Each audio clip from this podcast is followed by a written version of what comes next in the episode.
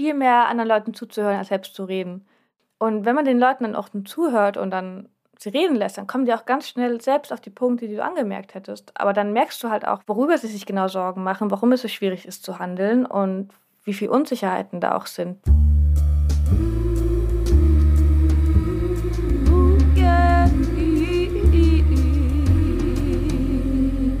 Du hörst Geistreich, den gesellschaftsanalytischen Psychologie-Podcast. Herzlich willkommen zu einer neuen Folge hier am Mikrofon von Marburg aus zugeschaltet sitzt Marie Wie. Und bei mir habe ich Leo. Aus Leipzig. Und unsere Gästin Isabella. Hallo Isabella, wo sitzt du? Hallo, ähm, aus Berlin. Aus Berlin, ja, cool. Genau, wir reden heute über das Thema Klimakommunikation, über die Macht von Wörtern, und Zielgruppen, wie können wir bestimmte Gruppen erreichen. Super spannende Themen, wie ich finde. Schön, dass ihr zugeschaltet habt und uns zuhört. Okay, ja, um noch ein bisschen weiter aufzutauen, wäre meine Frage an dich, Isabella, wie deine Arbeit aussieht und woran du gerade so arbeitest. Ich habe mich nämlich gefragt, was genau macht eine Person, die Expertin ist für Klimakommunikation? Eine gute Frage. Manchmal hat man das Gefühl, man macht alles irgendwie gleichzeitig. Also ich habe vorher für eine Firma gearbeitet, die sich darum bemüht hat, Gemeinden dazu zu motivieren, klimaneutral zu werden innerhalb von zehn Jahren. Und da war natürlich sehr viel Klimakommunikation wichtig, aber auch sehr viel Campaigning und sehr viel insgesamt Kontaktaufnahme mit allen möglichen Leuten aus dem jeweiligen Bereich. Und nun arbeite ich für eine ähm, Non-Profit-Organisation, Our Common Home. Und wir versuchen genau das, was, glaube ich, auch ihr und was alle tun wollen, zu Brücken zu bauen. Zu sagen, okay, das Thema Nachhaltigkeit und Umweltschutz und Klimaschutz ist so wichtig. Es ist kein Thema von links oder rechts oder konservativ oder nicht konservativ. Es ist einfach ein Thema für jeden, der, der gerne auf, der, auf dieser Erde lebt, der Familie hat, um die er sich kümmert und der Menschen zu seinen Liebsten zählt, die in ein paar Jahrzehnten immer noch leben. Und das ist quasi unser Auftrag. Genau, weil die Sache ist halt auch die, dass man mit Sprache auch sehr viel bewirken kann. Also Sprache ist ja nicht nur Übermittlung von Fakten, sondern auch Übermittlung von Werten und auch immer, immer ein Kommunikationsangebot oder ein Beziehungsangebot. Und genau, wir wollen diese Beziehung quasi stärken. Ich war im Oktober auf der ELCOR in Lüneburg auf der Jungen Klimakonferenz und habe da einen Workshop zum Thema digitale Klimakommunikation äh, besucht. Und da ging es eben auch um die Macht von Wörtern zum Beispiel. Was meinst du, wenn du von der Macht von Wörtern jetzt auch so im klimakommunikatorischen Bereich sprichst? Genau, was, was meine ich damit? Also ich glaube, jedem ist es ja eigentlich so schon bewusst, okay, je nachdem, wie ich angesprochen werde, reagiere ich ganz anders.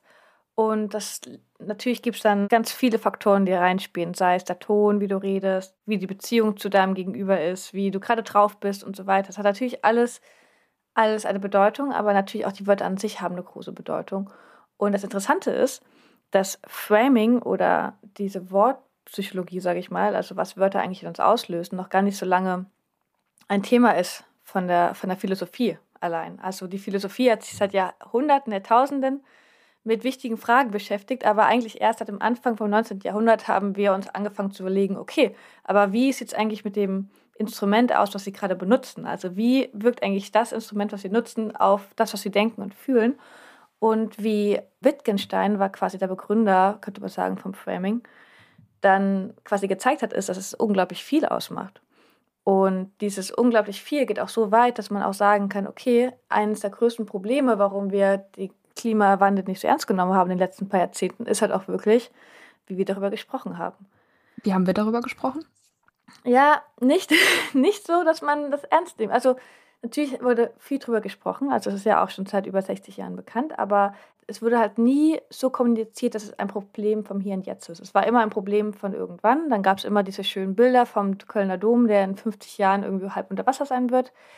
Dann wurde natürlich auch mal Klimawandel gesagt. Also Klimawandel ist auch erst in den 2000ern wirklich zum Begriff geworden. Vorher war es Klimaerwärmung. Und Klimaerwärmung wurde sogar von dem damaligen US-Präsidenten Bush durch Klimawandel ausgetauscht. Also Climate Change wurde zum neuen Global Warming, weil Global Warming halt so beunruhigend klang für Bush. Deswegen hat man es Klimawandel genannt, weil Wandel, das, da haben wir jetzt das erste Beispiel für ein schönes Framing. Also Framing ist ja der Begriff dafür, wenn du einen Gegenstand aus deiner Welt quasi in ein Wort packst und dann kannst du es betrachten. Also besser wahrnehmen. Also es wird quasi handhabbar, wie so ein Frame. Und durch diesen Rahmen betrachtest du dann die Welt, durch dieses Wort quasi. Und Wörter sind ja nicht immer nur alleinstehend. Wörter kommen ja nicht nur im Klimawandel vor, sondern auch in unserem Alltag. Und dann könnt ihr immer überlegen, okay, wo kommt das Wandel, wo kommt Wandel noch vor? Welche Redewendungen kennt ihr mit Wandel? Mm, Sinneswandel? Sinneswandel zum Beispiel? Ja, ja. also ich denke bei Wandel auch viel an Transformation, also eher an was Positives. Mhm. Transformation, das war gut. Verwandeln? Stimmt, das klingt eher was Neutrales bis Positives für mich. Mhm. Ja, genau, neutral bis positiv. Da hast du es genau auf den Punkt gebracht. Es ist halt nicht nichts Negatives. Wandel ist etwas, ach, das kommt und geht, das wird mal besser, mal schlechter, aber an sich ist halt diese Wichtigkeit überhaupt nicht mit drin. Oder nehmen wir Erderwärmung. Also Sachen werden nie zu warm. Es gab nie jemand, der sagt, oh, ich, es war so warm und ich habe mir eine Verbrennung dritten Grades eingefangen. Es wird halt dann irgendwann zu heiß. Das ist auch der Grund, warum die Klimabewegung immer Erderhitzung sagt, weil Hitze ist halt gefährlich. Wärme nicht. Oder auch Klimakrise, Klimakatastrophe. Ne? Das sind ja so jetzt die Begriffe, die gefordert werden, auch ähm, mehr zu nutzen. Genau, genau. Und damit das ist das einfachste Beispiel dafür, warum Wörter halt auch so wichtig sind, wie wir darüber reden. Was mich noch ein bisschen interessieren würde, Klimakommunikation finde ich auch schwierig zu definieren. Ähm, ich weiß nicht, ob du es irgendwie definieren kannst. Wenn ja, genau, ähm, kannst du es definieren und umschreiben und wo findet es statt? Ja, Klimakommunikation hätte ich jetzt ganz naiv einfach als die Kommunikation der Klimakrise an die Allgemeinbevölkerung genannt. Also alles, was, was darum geht, die Thematik Klima an den Mann an, oder an die Frau zu bringen. Das, das wäre für mich jetzt Klimakommunikation. Das heißt mit einem klaren Bildungsauftrag. Ja, ist, ist ein klarer Bildungsauftrag, denke ich. Weil es ist quasi unsere Pflicht, die sich mit dem Thema sehr viel beschäftigt haben, es so zu verpacken, dass Leute, die nicht die Zeit haben, und den Luxus, sage ich mal, sich darum zu kümmern, es trotzdem mitgenommen werden. So würde ich es beschreiben. Weil ähm, das ist, glaube ich, eines der wichtigsten Dinge, dass man oft vergisst, dass es Menschen gibt, die halt einfach keine Zeit haben, so tief in die Materie einzusteigen. Und jeder von uns, glaube ich, der hier sitzt, hatte, hat schon sehr viel Zeit in das Thema investiert. Ja. ja. Das würde mich auch direkt so zum, zum nächsten Punkt bringen, der mich so ein bisschen interessiert, da beim Thema äh, Klimakommunikation. Und zwar, wie läuft es zurzeit bei uns in der Gesellschaft da ab? Also, wie nimmst du das wahr aus deiner Expertinnenrolle? Über 80, sogar 90 Prozent sind davon überzeugt, dass die Klimakrise eine große Bedrohung ist. Und die meisten von denen sind auch sehr davon überzeugt, dass es keine natürlichen Ursachen sind, sondern dass es wir sind. Also an sich haben wir gewonnen. Die Frage ist jetzt nur, okay, schaffen wir es auch zu, ja, es ist so, auch in die Handlung zu kommen. Und das ist jetzt gerade der Knackpunkt. Also Fridays for Future, Extinction Rebellion haben einen unglaublich guten Job gemacht, die Leute aufzurütteln und zu überzeugen. Und jetzt hat die Frage, okay, wie kann jeder Einzelne auch wirklich was tun? Weil daran hakt es halt meistens. Das Wissen, dass es halt wichtig ist, führt noch nicht dazu, dass ich auch automatisch weiß, was ich am besten mache. Und natürlich sind viele Leute dann, ja, okay, ich kann jetzt Müll trennen, aber vielen reicht es natürlich auch nicht. Also dann zu sagen, okay, ich trenne meinen Müll, ich bin jetzt voll der Klimaschützer, ja, da lässt du halt trotzdem meistens auch Leute sehr hilflos zurück, weil sie nicht wissen, was sie machen sollen. Genau, und das, das finde ich auch so ein bisschen die Frage für mich. Also vielleicht auch, wie kann, wie kann sie da im Moment auch auf verschiedenen Ebenen verbessert werden, so ein bisschen die Frage, weil ich habe oft das Gefühl, dass dann sich sehr auf dieses individuelle Verhalten fokussiert wird und dann die Verantwortung dadurch ja, ja auch an die einzelnen Personen abgegeben wird. Wenn du jetzt nicht deinen Müll trennst dann äh, gibt es die Klimakatastrophe so gefühlt. Ja, dann ist Licht aus. Ja. Ja, tatsächlich, ähm, ja, diese Individualisierung ist auch eines der, auch ein sehr, sehr großes Problem der Klimakommunikation gewesen, weshalb wir auch so lange gebraucht haben wahrscheinlich. Also ich weiß nicht, ob ihr ähm, davon gehört habt. Also der, der ökologische Fußabdruck, den kennt ihr natürlich. Aber wisst ihr, wer den ökologischen Fußabdruck erfunden hat? Ich ahne, ich ahne Böses. Ich ahne Böses. ich weiß es leider nicht. Aber intuitiv würde ich eine Person aus der Wirtschaft vermuten. Ah, gut, gut, in die richtige Richtung. Ich glaube, es war Shell, oder? Ähm, fast BP. Mist. Ah, okay. Aber, aber sehr gut. Kommt aufs Gleiche hinaus, macht keinen Unterschied. Also, warum sollte jetzt Beyond Patrol, ähm, was früher ja British Patrol hieß und sich gar noch umbenannt hat, jetzt den ökologischen Fußabdruck also ja, erfunden heißt natürlich, es gab es nicht schon vorher, aber die haben ihn halt sehr bekannt gemacht mit ihrer großen Kampagne und ihn wirklich in die Mitte der Gesellschaft gebracht. Denn das war natürlich eine sehr einfache Strategie, denn wenn ich die Verantwortung von mir auf ein paar Millionen Menschen gleich mit verteile, dann fühlt sich ja jeder schuldig. Und wenn ich mich schuldig fühle, aber nicht weiß, was ich machen soll, dann werde ich auch mich nicht hinstellen und sagen, wir müssen was ändern. Also es war eine unglaublich gute kommunikative Strategie, das, die ganze Entwicklung aufzuhalten. Und würdest du sagen, das geht im Moment jetzt in die richtige Richtung? Also haben wir gerade so, also spürst du gerade so einen Umschwung in der Gesellschaft? Es gab auch ja schon mal das Thema Handabdruck zum Beispiel. Ähm, da geht es eher ums kollektive Handeln. Ähm, da werden wir auch noch eine Folge zu machen äh, als Gegenkonzept zum Fußabdruck. Aber genau, also hast du das Gefühl, da ändert sich gerade viel? Also ich, ich denke, es hat sich unglaublich viel verändert seit 2019. Also, also es ist echt verrückt, wenn man zurückdenkt, vor Corona wieder die Leute noch über saubere Energien gesprochen haben, über Klimaerwärmung. Das war ein ganz anderer Ton als heute. Und heute stellt es ja keiner mehr wirklich ernsthaft in Frage. Also, und jeder, jede Partei, auch die CDU, sagt, wir müssen saubere Energien ausbauen. Also, es hat sich auf jeden Fall sehr, sehr viel getan. Die Frage ist, ist es genug und können wir uns ausruhen? Nee, auf jeden Fall nicht. Aber es hat sich viel getan. Und das macht mir auf jeden Fall auch Hoffnung, dass wir jetzt noch viel mehr hinbekommen werden, wenn wir uns richtig ins Zeug legen. Und dieses richtig ins Zeugs legen, ich glaube, das, das hattest du eingebracht, Leo, im Vorgespräch. Und zwar müssten wir nicht mit viel mehr Alarmismus reden, also mit viel mehr, oh mein Gott, hier ist gerade schon fünf nach zwölf, aber andersrum, äh, für die psychologisch unter uns irgendwie schon ein bisschen äh, vorgebildeten Menschen dann weiß man ja auch, dass gleichzeitig bei vielen Menschen dann eben umso mehr Überforderung kommt. So, ich habe das Gefühl, das ist voll das Paradox. Ja, voll gutes Thema. Voll schön, dass wir so schnell darauf kommen, weil das ist auch genau das, wofür man eigentlich Klimakommunikation braucht, um zu wissen, okay, wie, wie, wie schaffe ich das jetzt? Und das ist ja auch, also an sich würde ich sagen, immer Abstand von äh, Katastrophisierung ne nehmen. Also wenn du den Leuten keine Hoffnung mehr lässt, dass wir irgendwas schaffen, dann werden sie auch nicht aktiv werden, weil es gibt halt verschiedene Typen von Menschen und das ist ja natürlich klar. Es gibt die Leute, die, wenn die die ultimative Herausforderung sehen, dann werden die erst richtig aktiv und sind so, oh mein Gott, ich will jetzt der Held sein, der dieses Problem am besten noch im Alleingang löst, auf jeden Fall. Aber es gibt halt auch sehr, sehr viele Leute, die sind eh schon überfordert mit ihrem Leben, sag ich mal, und haben einen sehr anstrengenden Alltag. Wie, ich glaube, fast die meisten von uns haben einen anstrengenden Alltag, seien wir ehrlich. Und wie soll man dann noch einen auswegsloses Problem da reinquetschen können, wo es eh keine Hoffnung mehr gibt. Also vor allen Dingen, wenn es dann so groß ist, dass wir gleich immer über global reden und nicht über das Hier und Jetzt. Also das ist dann auch eine Sache bezüglich konservativ und progressiv. Also Frank Luntz ist ein ähm, Framing-Experte aus der USA. Der hat übrigens auch Global Warming gegen Klimawandel ausgetauscht. Der war damals der Stratege für Bush. Selbst er hat im Laufe der letzten paar Jahrzehnte halt rausgefunden, hey, Klimaerhitzung ist wirklich ein großes Problem. Das war nicht gut, dass, dass wir dagegen kampiert haben. Also, und jetzt ist er, probiert er sich halt auf der Seite für den Klimaschutz sich stark zu machen. Also ein Überläufer.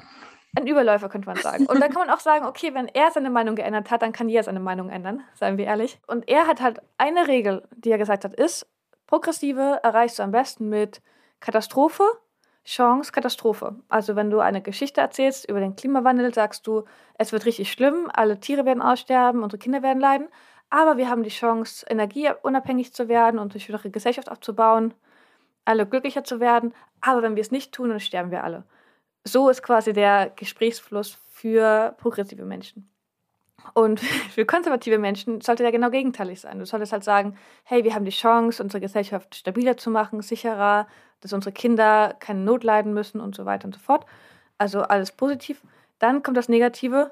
Es wird richtig anstrengend, wir es nicht machen, sage ich mal. Und dann wieder das Positive. Natürlich ist das sehr eingekürzt. Ihr wisst, was ich meine. Das ist natürlich immer alles Abwägungssache. Aber Hoffnung ist auf jeden Fall Also Leute zu pullen ist teilweise sogar mächtiger, als sie zu pushen. Vor allen Dingen jetzt, wo wir ganz viel gepusht haben und alle ja wissen, es wird eine Katastrophe, brauchen wir halt auch die Leute, die halt eher darauf reagieren, auf Chancen. Ja, also wäre es so die Idee, okay, die letzten Jahre Fridays for Future, wir haben das Problembewusstsein in sehr weiten Teilen der Gesellschaft äh, drin. Und jetzt geht es darum, weg von diesem ganzen, alles ist nur schlimm, hin zu, wo haben wir Hoffnung und was können wir tun, nicht nur auf individueller Ebene, sondern auch auf gesellschaftlicher Ebene. Genau, also das heißt ja nicht, dass man ähm, Fridays for Future hat unglaublich recht und hat es unglaublich gut gemacht und die haben halt auch die Wahrheit gesagt. Also ich glaube, wir müssen nicht mehr so weit gehen, dass wir sagen, das muss weg, es muss einfach nur noch ergänzt werden durch unsere Chancen. Genau. Und, und das ist ja auch das Gute. Darum wollen wir ja auch Leute überzeugen. Wir wollen ja Leute nicht überzeugen, weil wir sie belehren wollen und dafür sorgen, dass sie unserer Meinung nach weniger ungebildet sind, sondern wir wollen ja eigentlich ihre Hilfe. Also wenn wir mit unserem Onkel reden, dann reden wir nicht mit unserem Onkel, weil wir meinen, wir wollen das jetzt einfach nur, um zu zeigen, wie schlau wir sind, sondern wir sind der Meinung, unser Onkel, der hat unglaubliche Skills und Fähigkeiten, die wir gerne auf der Seite hätten, die für die Transformation unserer Welt zu einer besseren eingesetzt werden. Und ich glaube, wenn du, wenn du es schaffst, halt auch mit, genau mit diesem Wunsch an Leute heranzutreten, dass sie halt wissen, du schätzt sie und ihre Fähigkeiten und ihre Meinung und ihre, das, was sie tun können und was ihre Fähigkeiten sind, dann sind sie auch viel bereiter, dir zuzuhören, als wenn sie nur das Gefühl haben, du willst ihnen das Gefühl geben, dass sie einfach nur einer der Letzten sind, die es verstanden haben. Weil wenn, die das, wenn sie da das Gefühl haben, dann hast du jeden sofort verloren. Und das passiert halt oft, leider.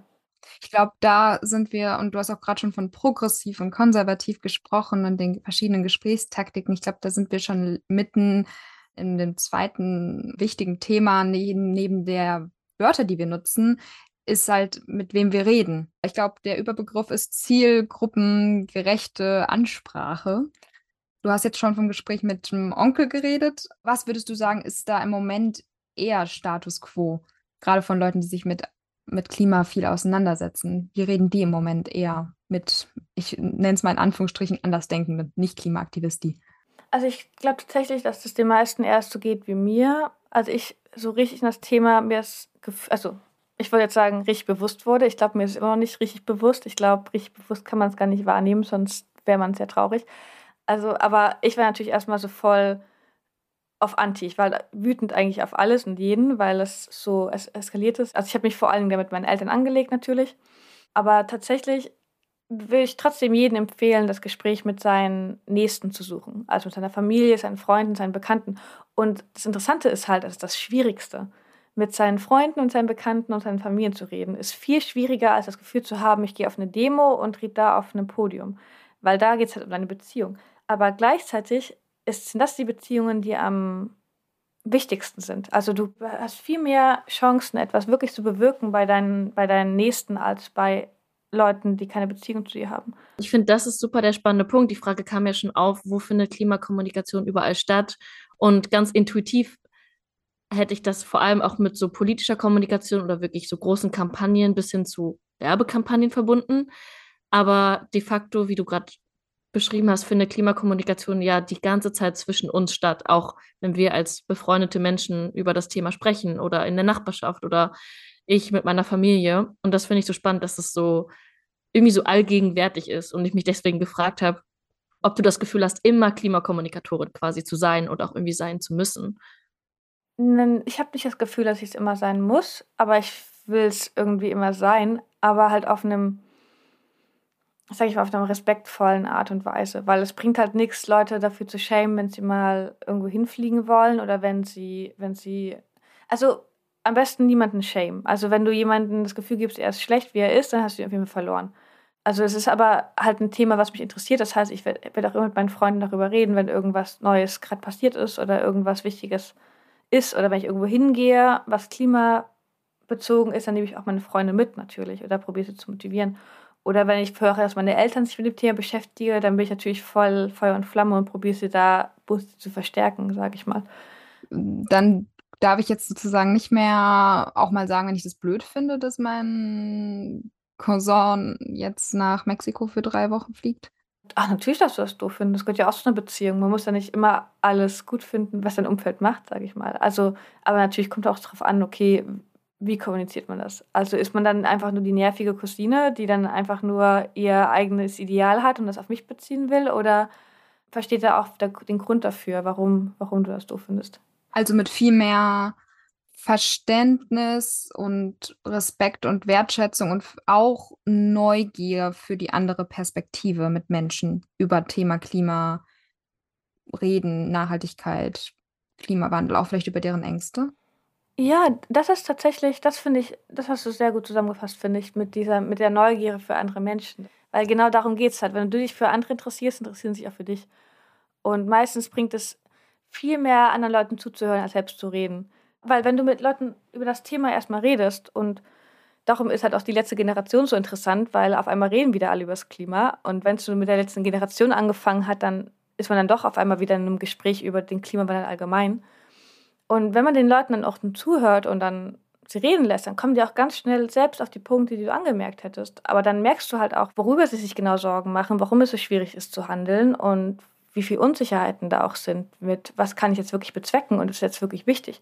Und du merkst auch, was sind eigentlich die Fragen, die noch offen sind, die einfach noch nie geklärt wurden. Und das jetzt ist natürlich weniger die Art und Weise, wie man redet, sondern die Fakten. Aber viele Fragen sind ja relevant und werden nie wirklich geklärt. Zum Beispiel die Frage, woher wissen das die Klimawissenschaftler eigentlich alles, wenn man das Thermometer erst seit ein paar hundert Jahren hat? Warum wissen die, wie die Temperaturen vor ein paar Jahrtausenden waren?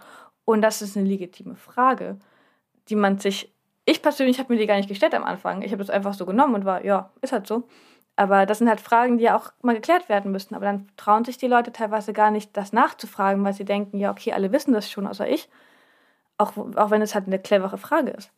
Ich habe mich gerade gefragt, ob du aus deiner Erfahrung so eine Art Fragenkategorie ausmachen kannst, die besonders viele Menschen haben, wo du den Eindruck hattest, dass besonders viele Menschen sich zum Beispiel fragen, wie jede und jeder konkret im Alltag das machen kann oder ob es viel sozusagen um die eigene Lebensgrundlage geht oder viel um das Methodische? Super gute Frage, weil das war auch immer mein Ziel, was ich immer hatte. Ich muss mir irgendwann mal die ganzen Fragen aufschreiben und dann richtig gute Antworten formulieren und dann bin ich richtig gut gewappnet. Aber natürlich habe ich es noch nicht gemacht. Also ich denke, die zwei wichtigsten Fragen sind eigentlich immer die, wie soll das funktionieren? Und die zweite Frage ist, wer wird daran Schaden nehmen? Also das sind eigentlich die Fragen, um die sich alles dreht. Und das sind sehr legitime Fragen. Und die sind natürlich auch verknüpft. Weil die erste Frage, wie soll das funktionieren? Wenn man erstmal leidet, indem man klimaneutral wird, um dann irgendwann alles zu retten. Das ist ja etwas für viele, wo man sagt, ja, es klappt halt nicht, weil wir sind halt immer erstmal auf unseren vorerstigen Gewinn und was danach kommt, interessiert eigentlich nicht. Und das ist auch wirklich nachgewiesenen Bias. Also viele Leute nehmen lieber sofort 20 Euro, als in ein paar Monaten 100 zu bekommen. Einfach weil das jetzt immer relevanter ist als die Zukunft. Und das ist halt die wichtige Frage, auf die wir eine Antwort haben müssen, unserem Gegenüber. Warum soll es funktionieren? Und die Antwort darauf ist ja meistens die, dass man sagt, ja, es ist ja jetzt schon lukrativer, saubere Energien zu nehmen. Es ist jetzt schon lukrativer, nicht abhängig zu sein von Kohle, Gas und Öl. Aber das sind halt dann Punkte, die dann bei vielen noch nicht so angekommen sind, dass sie daran wirklich glauben. Die haben dann eher das Gefühl, das ist ein Märchen, an das wir glauben, damit wir es uns schönreden. Und das Zweite mit dem Verzicht passt ja auch dazu zusammen, weil viele haben ja immer das Gefühl, dass sie eh schon die ganze Zeit zu kurz kommen. Und wenn es jetzt darum geht, dass mal eine positive Veränderung kommt, die schon so oft versprochen wurde, dass sie halt wieder zum Leid von mir passiert. Und da zu überzeugen, zu sein, nein, es wird kein, dass diese Art von Verzicht wird dir nicht wehtun. Das wird nichts sein, woran du leidest. Das ist auch eine große Aufgabe. Und hat auch mit Vertrauen zu tun, ne? Ja, ja, weil es ist ja auch verständlich. Ich meine, man fragt sich jetzt, okay, jetzt müssen wir was fürs Klima tun wenn es so gut wäre, hätten wir es ja vorher schon gemacht. Warum haben wir es vorher noch nicht gemacht? Das sind alles Fragen, die total relevant sind. Und wenn ihr euch, wenn ihr es hinbekommt, dass eure Angehörigen mit euch darüber reden, seid ihr einen großen Schritt weiter. Es ist einfach unglaublich gut, darüber zu reden, weil erst in diesem Gespräch kann man dann diese Ängste, sage ich auch mal, mal begegnen.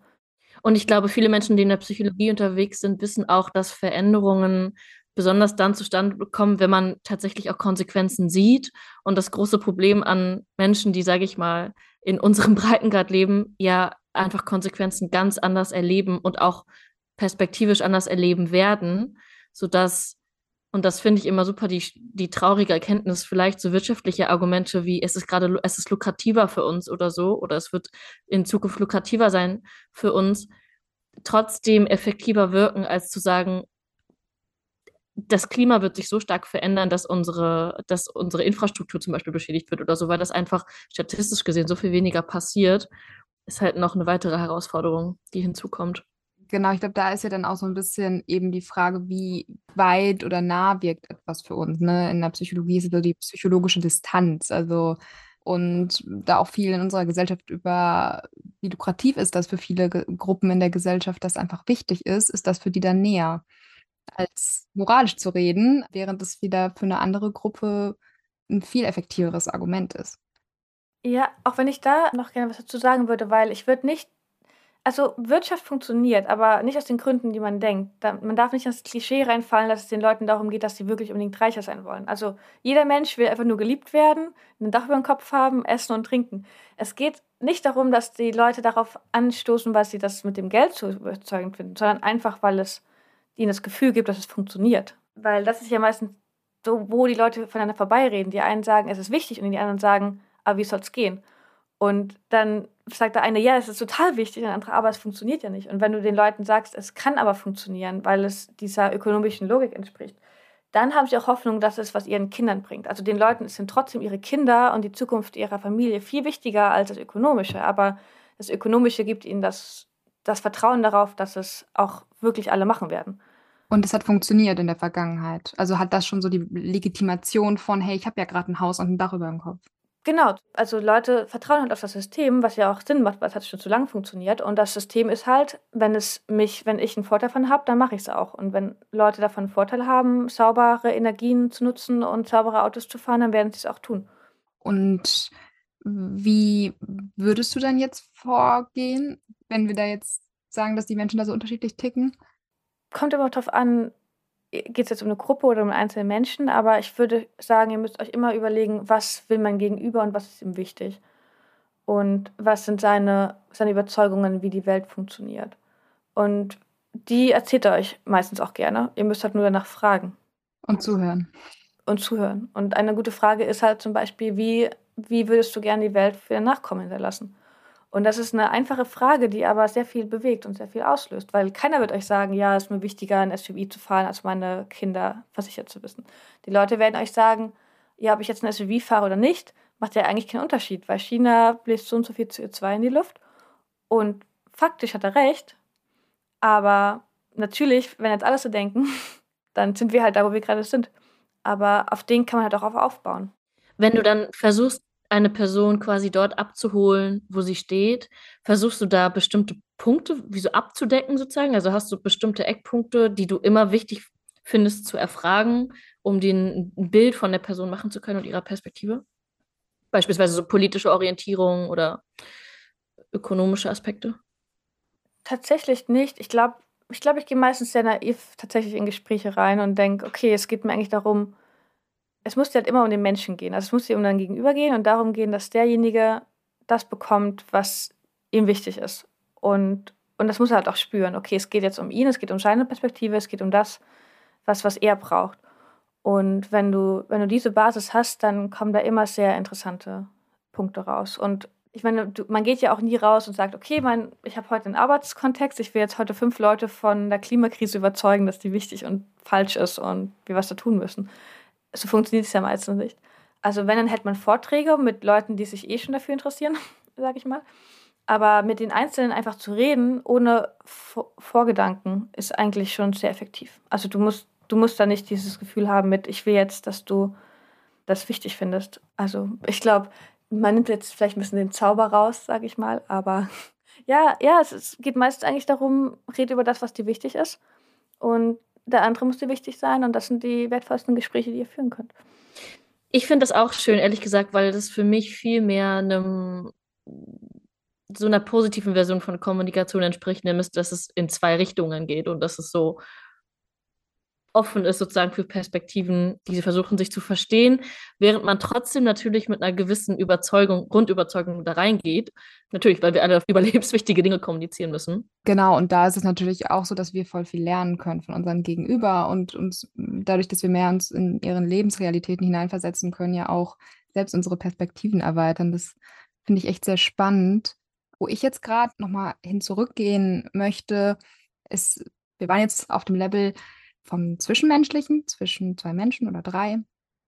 Und genau vorhin hattest du ja schon das, haben wir jetzt schon ein bisschen dieses Thema Zielgruppen angesprochen und auch darüber geredet, dass eben oft es auf der individuellen Ebene darauf die Verantwortung verlagert wird. Und ich glaube, diese individuellen Gespräche zu führen, auch mit seinen Liebsten, ist unglaublich wichtig, weil wenn jeder das macht und Leute überzeugt, dann werden es viele.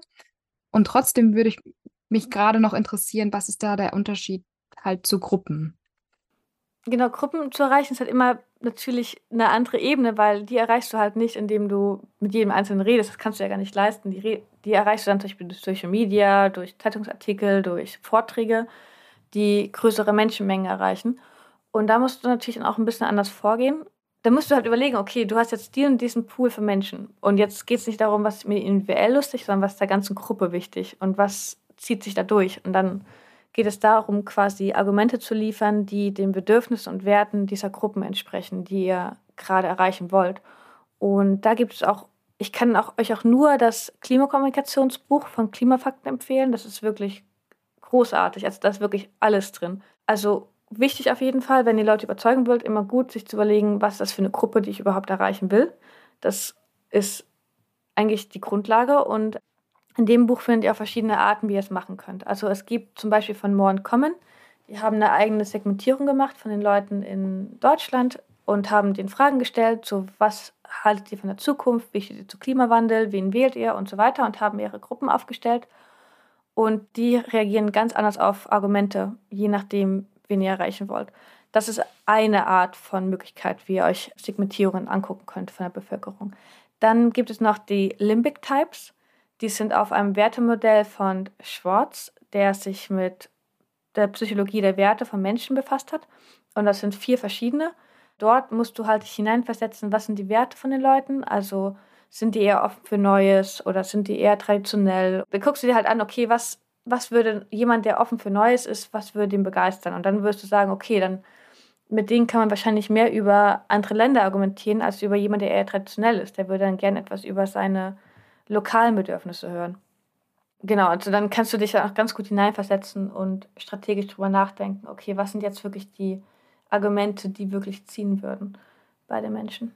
Hättest du da aber gerade so, also gerade hattest du das mit dem Progressiven und den Konservativen, wenn wir uns jetzt mal beispielsweise konservative Menschen als einzelnes Beispiel rausgreifen, wie würdest du jetzt mit einer Gruppe sprechen oder, ich weiß nicht, eine Kampagne aufziehen für Menschen, die eher konservativer sind in ihren Werten? Ähm, ich weiß nicht, ob ihr mal von George Lakoff gehört habt ein Linguist oder auch Framing-Experte aus den USA, der auch mit Elizabeth Wheeling, das ist ein, eigentlich die bekannteste Framing-Expertin in Deutschland. Also sie hat ihren Doktor bei ihm gemacht. Er war ihr Doktorvater. Und er hat das ganz schön zusammengefasst, warum Framing so wichtig sind und wie jetzt auf die USA gesprochen, weil da hat man das ja nochmal ein bisschen krasser separiert als hier in Deutschland, wie, wie es denn sein kann, dass die eine Gruppe gegen Abtreibung ist, für die Todesstrafe und für Waffenlegalisierung und die andere Gruppe für Abtreibung, gegen die Todesstrafe und gegen die Waffenlegalisierung ist. Und er hat sich halt gefragt, okay, warte mal, was hat denn jetzt Abtreibung mit, mit Waffenlegalisierung und mit Todesstrafe zu tun? Und warum habe ich denn jetzt genau die gegenteiligen Ideen davon? Und ich kann mir selbst aber auch nicht erklären, warum ich in diesen einzelnen Punkten so denke. Und dann ist ihm aufgefallen, der Grund dafür ist, dass wir halt alle in Frames denken, weil wir sonst nicht wirklich handlungsfähig wären. Also wir denken zum Beispiel, wenn wir, wir über Sachen reden wie Herzschmerz oder Gefühle oder so, dann brauchen wir immer Wörter wie Schmerz, Wärme, Kälte, weil wir sonst Gefühle ja gar nicht wirklich wahrnehmen könnten. Wir müssen sie immer mit etwas vergleichen, was wir anfassen können, sage ich mal, oder spüren können, um sie artikulieren zu können. Und je nachdem, in welchen Frames wir denken, ordnen wir auch richtig und falsch ein. Und er hat gesagt, der, der Frame, den konservative Menschen haben, von und auf, die, auf den Staat und auf die Welt, in der sie leben, auf die Gesellschaft übertragen, ist der Frame von der Familie. Und das machen die Progressiven auch. Aber Progressive haben ein anderes Verständnis von Gefühlen als Konservative. Konservative gehen von einer ganz allgemein gesprochen, weil das natürlich nicht so ist. Aber Konservative gehen halt von einer Familienmoral aus, von einem starken Vaterfamilie. Du hast den starken Vater, der beschützt seine Frau. Seine Frau kümmert sich um die Kinder und er ist dafür da, um seine Familie vor der bösen Welt zu beschützen. Und die progressiven Menschen gehen eher von einer, von einer fürsorglichen Familie aus, die, die er auch fürsorgliche Familie nennt in dem Fall. Also Mutter und Vater sind gleichberechtigt und sie probieren ihr Kind zu empowern, dass es halt groß und stark wird und das Beste aus sich herausholt. Das Kind ist von Natur aus gut, die Welt ist von Natur aus gut und das sind ganz andere Konzepte. Und je nachdem, in welchen Frame du denkst, denkst du auch, dass der Staat handeln sollte. Also die Progressiven denken, okay, der, der Staat sollte wie eine fürsorgliche Familie sein.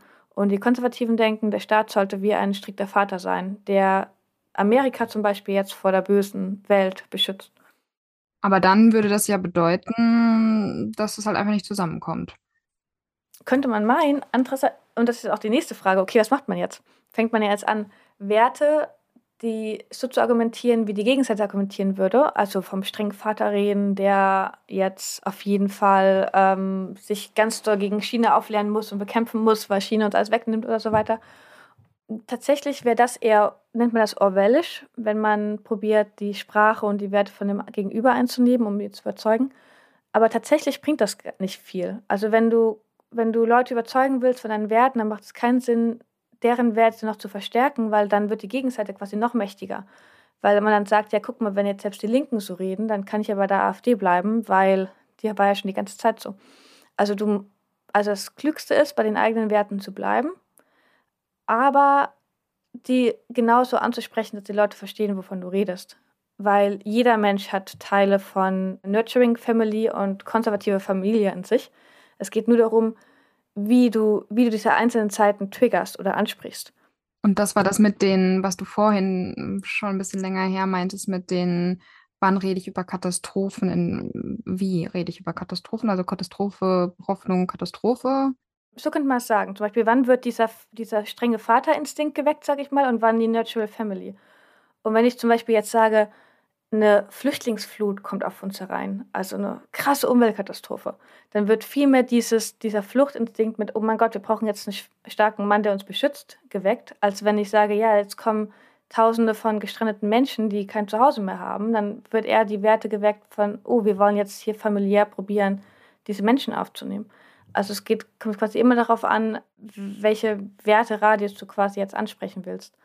Und am besten ist es halt dieses Bild von der, der guten Familie quasi zu stärken, die sich um ihre Kinder kümmern in einer nicht bedrohlichen Welt.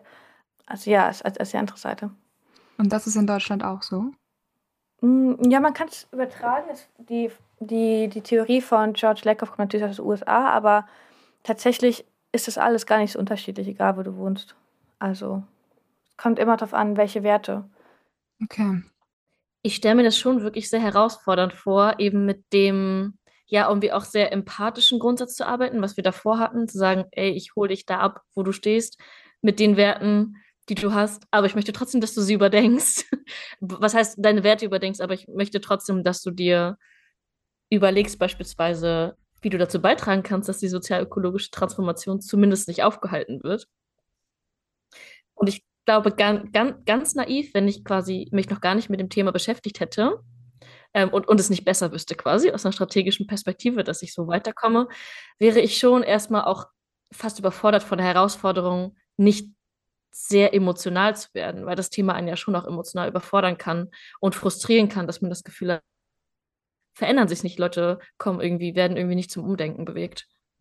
Ja, kann ich voll gut nachvollziehen. Mir fällt auch immer schwer, nicht, nicht emotional zu werden. Und aber ja, aber ich glaube, ganz, ganz gut hilft in dem Gespräch eigentlich immer zu denken, ja, okay, aber jetzt geht es in diesem Gespräch halt nicht um meine Gefühle, sage ich mal, sondern um seine Gefühle. Und, und ich tue mein Bestes, indem ich mit demjenigen mich auseinandersetze. Und das ist auch gut genug. Ich glaube, oft kommt ja auch der Frust auf, wenn man das Gefühl hat, man müsste eigentlich mehr schaffen. Oder man, man ist irgendwie selbst falsch, weil, weil die Leute die eigenen Argumente nicht hören wollen irgendwie. Aber vielleicht kann man dann sagen, ja, man, man kann halt nur sein Bestes tun und mehr kannst du nicht tun. Und wenn dann dein Onkel immer noch nicht zuhören will, dann ist es nicht deine Schuld. Mhm, dann auch die Grenze ziehen zu können. Ne? Ja, ja, man muss auch nicht alle mitnehmen, seien wir ehrlich so. Es gibt sehr, sehr viele Menschen und man muss jetzt nicht an einem abarbeiten, der nicht, der keine Lust auf das Thema hat, wenn 99 Prozent bereitstehen oder es stehen genug bereit.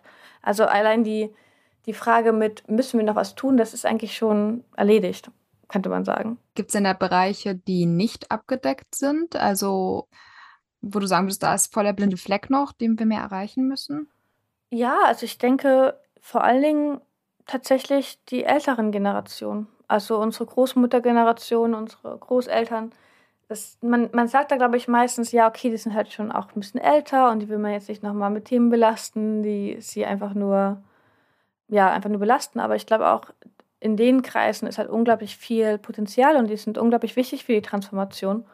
Und deswegen würde ich sagen, ja, wir sollten auf jeden Fall Reden ist immer gut. Also die meisten Probleme passieren dadurch, dass wir halt zu wenig kommunizieren und nicht, dass wir falsch kommunizieren. Ich glaube, da würde ich auch sehr vielen gerne die Unsicherheit nehmen, dass man jetzt denkt, oh, ich will nicht über das Thema reden, weil ich will nicht falsch darüber reden und dann ist derjenige noch weniger angetan, sondern eigentlich kannst du nie was falsch machen, solange du offen und ehrlich über das Thema redest. Also reden ist immer gut. Und ja, ich würde sagen, vor allen Dingen die ähm, älteren Generationen könnten mehr abgeholt werden.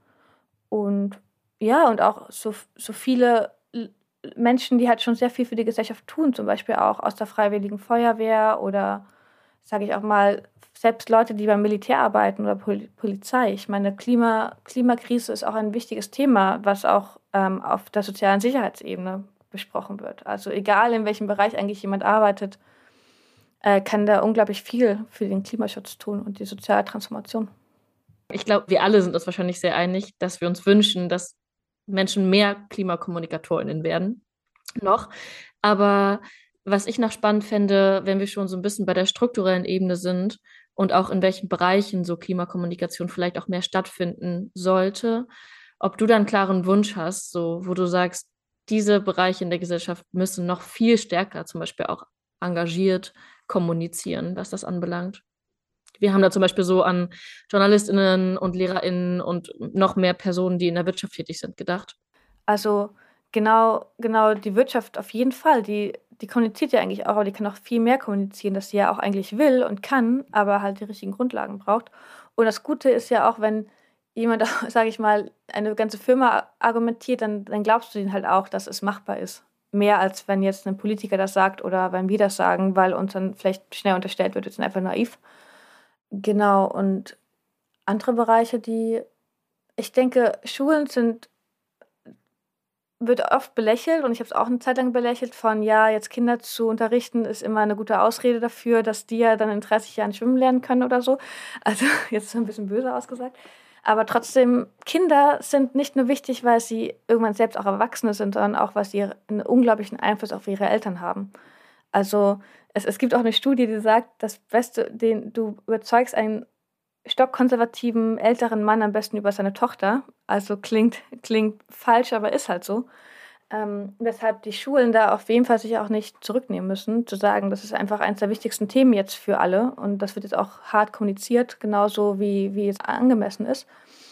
Aber auch jedes Dorf, sage ich mal, kann unglaublich viel zur Klimakommunikation beitragen, denke ich. Und zum Beispiel auch ähm, tatsächlich eigentlich einer meiner Lieblings Lieblingskommunikatoren sind eigentlich Feuerwehrmänner und Feuerwehrfrauen, weil die halt die, sage ich mal, den Mist ausbaden müssen für uns und dann vielleicht doch 15 mehr Aufträge haben pro Quartal als normalerweise.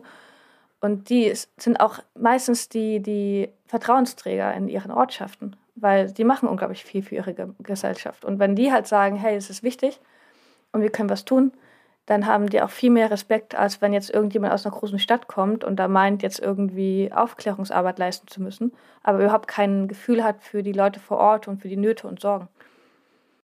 Voll, das spielt ja auch genau wieder in dieses Thema rein, die Leute irgendwie dort abholen, wo sie stehen. Und auch mit denen und sich auch Leute suchen, sag ich mal. Also auch nicht das Gefühl haben, ich muss jetzt überall kommunizieren, sondern ich glaube auch zu merken, ja, es gibt Menschen, es gibt Feuerwehrmänner, die finden es super wichtig, dass mehr im Klimawandel gemacht wird. Und wenn ich mit denen in Kontakt komme und die dann das weitertragen, dann, äh, also so, äh, so Schneeballprinzip mäßig. Ja, also ich kann auch echt nur, nur Hoffnung machen. Also was wirklich effektives ist, wenn du eine Idee hast, was du gerne machen würdest, was gut für, für die Transformation ist, sage ich mal, die soziale und ökologische Transformation, dann such dir Leute, die ähnlich denken wie du und mach einfach. Fang einfach an damit und hab keine, keine Scheu, weil Leute hören halt gern auf das, was du sagst, aber noch mehr freuen die sich darüber, wenn die sehen, dass du was machst, sage ich mal. Und es klingt jetzt vielleicht ein bisschen naiv, aber einfach machen. Und das ist auf jeden Fall dringend. Also wenn ihr euch überlegt, ist es wirklich wichtig? Ja, ist es. Ja, genau. Vielleicht noch mal so ein bisschen als Abschluss. Du bist ja auch, ähm, du hast ja auch einen Psychologie-Background, ähm, so wie wir auch. Deswegen gehen wir natürlich irgendwie an all unsere Themen so ein bisschen auch mit so einer Psycholo psychologischen, aber auch psychologiekritischen Brille irgendwie dran. Deswegen haben wir uns noch gefragt, ob du dir was für sozusagen die Psychologie wünscht, sowohl sozusagen die Rolle, die sie im ganzen Bereich Klimakommunikation spielt, ähm, als auch für das Feld allgemein. Ich glaube, gute Frage. Ich würde jetzt, mir fällt jetzt nicht auf Anhieb ein Wunsch ein, aber ich glaube schon, dass mich das Thema oft beschäftigt, wie viel beschäftige ich mich mit mir selbst und wie viel beschäftige ich mich mit meinem Umfeld. Also das ist, glaube ich, so mein Wunsch an die Psychologie, dass wir die Bedrohung von der, vom Umfeld vielleicht auch in unserem Berufsstand mehr ernst nehmen und nicht alles auf die Psyche abwälzen. Also es klingt jetzt ein bisschen, ein bisschen blasphemisch fast schon, aber, aber es gibt halt auch Probleme, die kann man, die, die sind nicht nur in deinem Kopf, sage ich mal. Und da werden Psychologinnen halt genauso gebraucht, wie jedem Einzelnen bei seinen Traumata zu helfen. Das ist ja dann das, was teilweise auch vielleicht, wo dann PsychologInnen super wichtig sind, aber dann halt nicht präventiv in dem Fall gehandelt haben, sondern halt das Zusammenkehren, sage ich mal, im schlimmsten Fall, was von bestimmten gesellschaftlichen Problemen, wie zum Beispiel auch Diskriminierung oder so, äh, das Ergebnis ist. Ne? Ja, voll, voll gut gesagt. Wir müssen nicht immer nur zusammenkehren, wir können auch mal präventiv handeln. Das ist ein schönes Schlusswort, oder? Ja, wir können auch ins Handeln kommen und ihr könnt auch ins Handeln kommen. Also ich meine, ihr könnt bei euch zu Hause, an eurer Schule, an der Uni einfach mal Frames auch ausprobieren äh, als Gruppe. Ihr könnt ins Reden kommen, ihr, ihr könnt ins Zuhören kommen mit verschiedensten Menschen. Genau, also da hat ja gerade Isabella auch schon richtig schön gesagt, macht einfach irgendwas und keine Angst haben, was äh, auch falsch zu machen. Das finde ich sehr bestärkend. Vielen Dank, Isabella, dass du da warst. Vielen lieben Dank an alle Hörenden. Ihr könnt uns wie immer ein Like für diese Story geben, sie super gerne auch teilen äh, und uns verlinken auf Instagram oder wo auch immer ihr unterwegs seid. Auch einen Daumen nach oben beim Podcast. Bewertung äh, ist super wichtig, damit wir besser gefunden werden können auch von anderen Menschen, die das Thema vielleicht interessieren könnte. Und wie immer verlinken wir euch das in den Show Notes und alle anderen Quellen, die Isabella gerade genannt hat, werden wir euch auch in den Show Notes verlinken. Und dann, genau. Genau, äh, ja, und äh, außerdem hat äh, Isabella auch noch einen eigenen Podcast. Ähm, magst du vielleicht noch einmal kurz den Namen nennen? Den verlinken wir dann auch noch. Ja, gerne. Also er ist seit gestern draußen und der heißt The Leftover, in dem wir, ähm, der Name kommt daher, dass wir vor drei Jahren am Anfang von der Klimabewegung viele Interviews geführt haben mit äh, Quaschning, mit Hagedorn und die Interviews aber bis jetzt nicht genutzt haben. Und dann dachten wir, hey, lass mal einen Podcast draus machen, weil die sind sehr, sehr cool und sehr, sehr bewegend. Und das Interessante ist halt auch zu hören, wie die Leute damals geredet haben und was jetzt eingetreten ist, weil ja auch sehr viele Zukunftsprognosen gemacht wurden. Also, falls ihr Interesse habt, hört gerne rein. Ja, ich werde auf jeden Fall reinhören. Wir verlinken euch den Podcast. Und dann wünsche ich euch allen noch einen schönen Tag, wo auch immer ihr jetzt seid, wo auch immer ihr das hören werdet, wenn ihr es dann hört. Tschüss. Ciao. Tschüss.